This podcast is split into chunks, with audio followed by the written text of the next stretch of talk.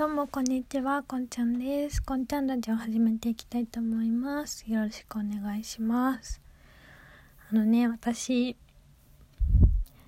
高校女子校だった話をしたんですけど、まあ女子校であれど、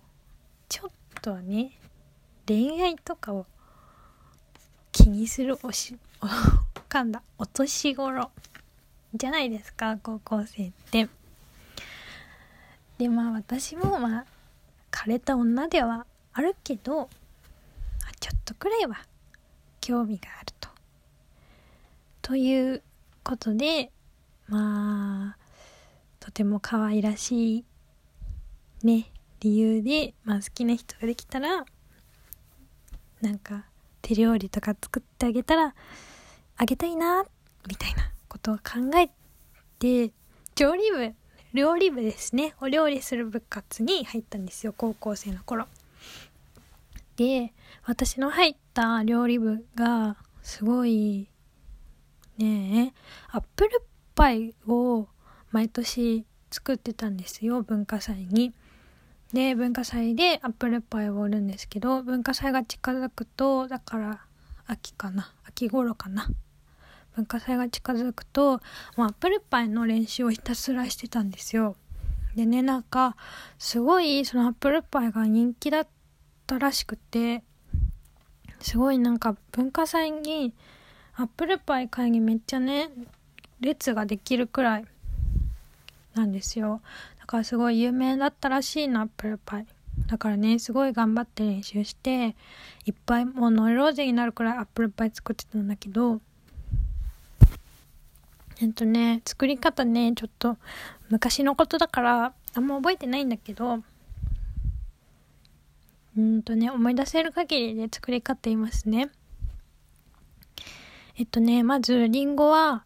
紅玉っていう小ぶりで酸っぱめのリンゴを使ってました、確か。で、そうだからね、調理部に入ってね、できるようになったことっていうか身についたことは、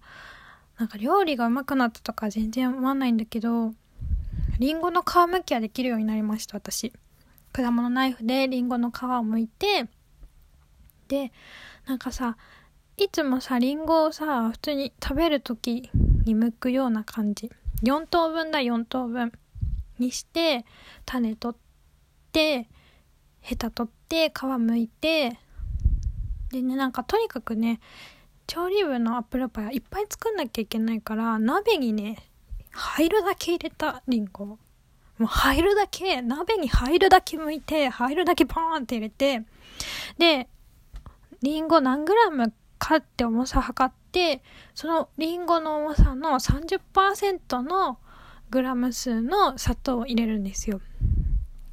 で、そこにリキュールを入れて、リキュールはなんかお鍋いっぱいのリンゴがあったんですけど、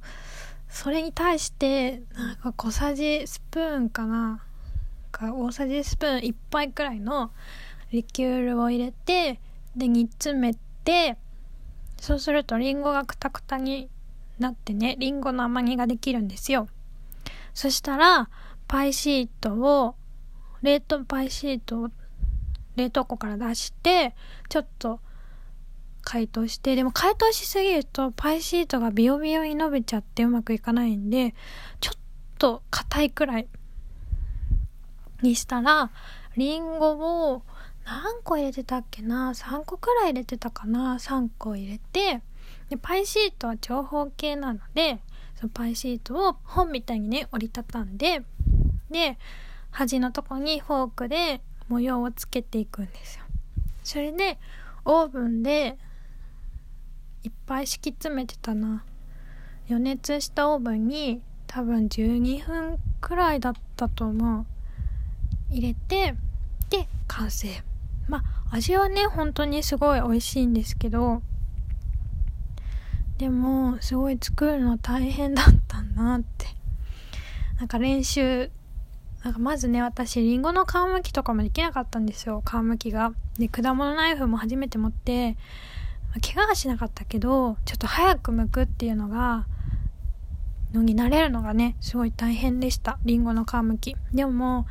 もう今何年もやってないんだけどその時は結構うまくツルツルツルって剥けるようになりましたね。でも普通の包丁だとやっぱ剥きづらい。果物ナイフじゃないと。だから果物ナイフであれば私はそれなりにリンゴの皮むきができる女になりました。料理部に入って。うん。よかったよかった。でまあリンゴの皮むきねできるようになったよってこととアップルパイは作れるかな。ねもし彼氏とか旦那さんとかができたらできたらねアップルパイは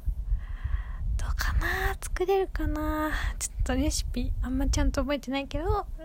まあこの通りにやれば作れるでしょうきっと。レシピはうろ覚えだけど多分美味しいアップルパイを食べさせてあげることができると思います。私はという感じでいい女アピールしてこう。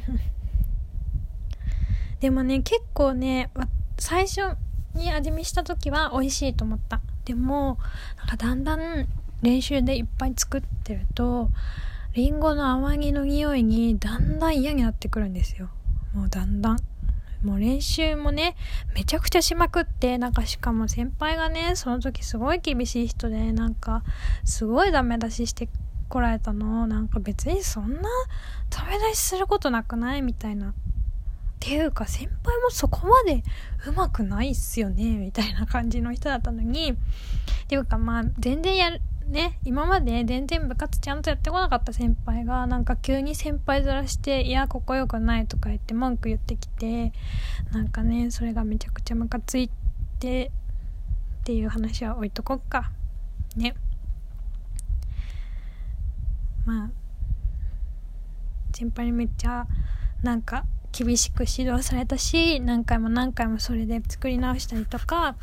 当日もすごい人気だからいっぱい作んなきゃいけなくて何個も皮むいて作ってってやってねすごいね大変だったからもうなんか部屋がねりんごの甘木の匂いで充満してたしなんか後輩の子とかりんごの皮むきすぎてなんかね笑い上手みたいな箸が転がっても面白いみたいなねもうノイローゼみたいな状態になっちゃってもう本当にねずっと文化祭の間はあの調理室に缶詰でりんごの甘煮作って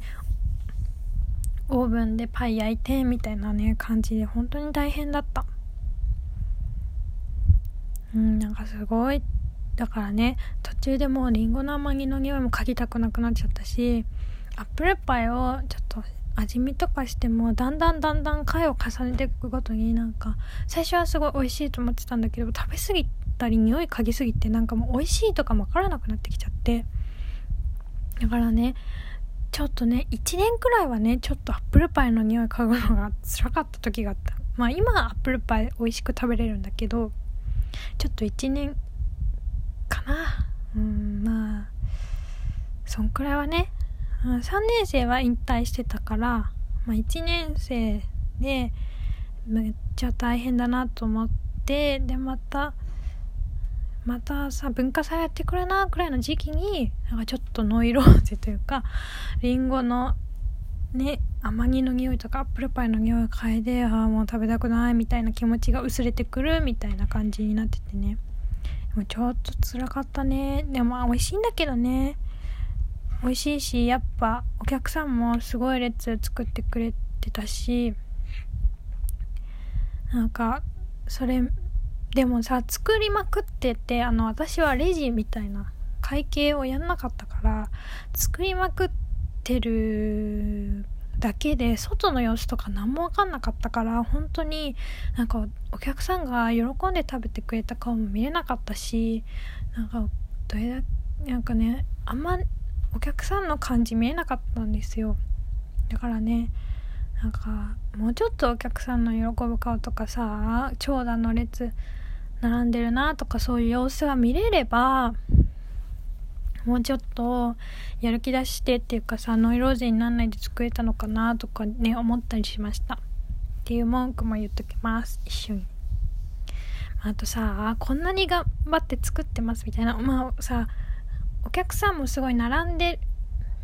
るからちょっと早くしてほしいなみたいな気持ちになっちゃうじゃないですか。だから今こんな感じで作ってますよっていうのをさ 中継で流してくれればいいのになとか思ってもうフル稼働で作ってるのねこっちは。でさオーブンの時間とかはもう変えられないから私たちがあでリンゴの甘みもさ作る時間変えられないから私たちがどれだけ早くリンゴの甘煮をパンに包んで仕上げるかっていうところかあとさ次の日だから向かされて2日にわたってるから次の日のりんごの甘煮のためにもりんごの皮むいてっていうのもさりんごの皮むきもめっちゃ早くやんなきゃいけないの。だから私たちの手作業がね早ければ早いほどアップルパイが早く作れるっていう感じなんだけどもうねどれだけね急いでねあの迅速にしかし美しくアップルパイを作ろうと思ってやっているかっていうところねお客さんにね見てもらいたかったなと思った。せっかくみんなこんなにねめちゃくちゃねあのー、頑張ってるから。そしたらさお客さんも並んでる時にあ今こんな感じなんだなって。あそりゃアップルパイこんな待つわって思うじゃんきっと。だからねなんかそういう作ってる様子が見えればいいのになとか思ったりとかもしました。まあでも私は調理部に入って料理の作り方とかはそんなうまくなったなとは思わなかったけどアップルパイの作り方？うんまあうまくなったのかな？今作れるか分かんないけど。まあでもりんごの皮むきはうまくなったのでもし彼氏とか旦那さんとかができたらアップルパイを手作りで食べさせてあげたいなとかちょっと思いますっていう締めにしときましょう。はいここまで聞いてくれてありがとうございました。バイバイ。